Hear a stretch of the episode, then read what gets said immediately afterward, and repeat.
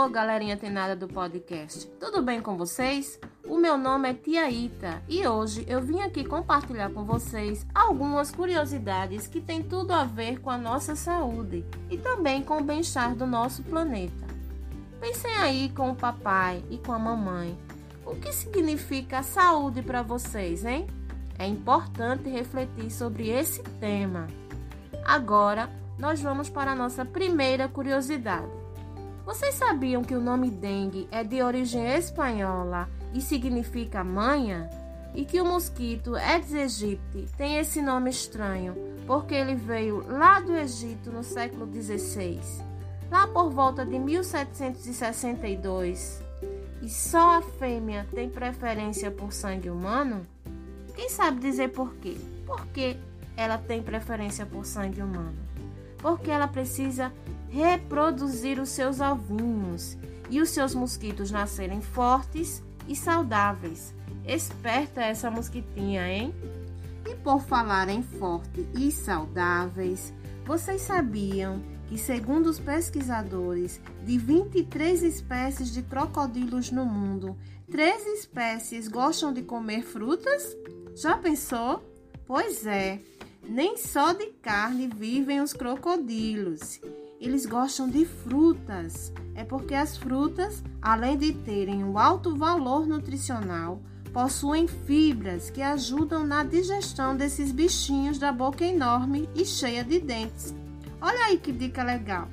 Quem quer ficar forte e saudável igual ao crocodilo? Pois é, gente, tem que comer bastante frutas, legumes e não esquecer de beber bastante água. Isso é muito importante para o funcionamento do nosso organismo. E com todo mundo bem hidratado, nós vamos agora para nossa terceira curiosidade. E por falar em água, vocês sabiam que nós herdamos o costume de tomar banho através dos índios? É isso mesmo. O costume foi herdado dos índios do nosso território, do território brasileiro.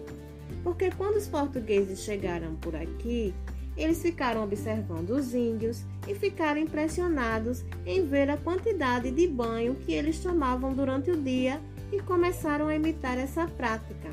Mas a gente tem que ter consciência na hora de tomar banho. Sabe por quê, gente? Cerca de mais de 40% da população mundial sofrem com a falta de água no mundo.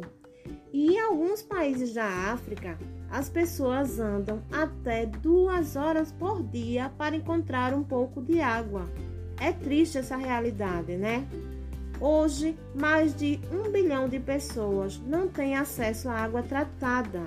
E para combater esse problema, só tem mesmo um jeito: é a gente economizar práticas sustentáveis no nosso dia a dia podem e devem fazer a diferença.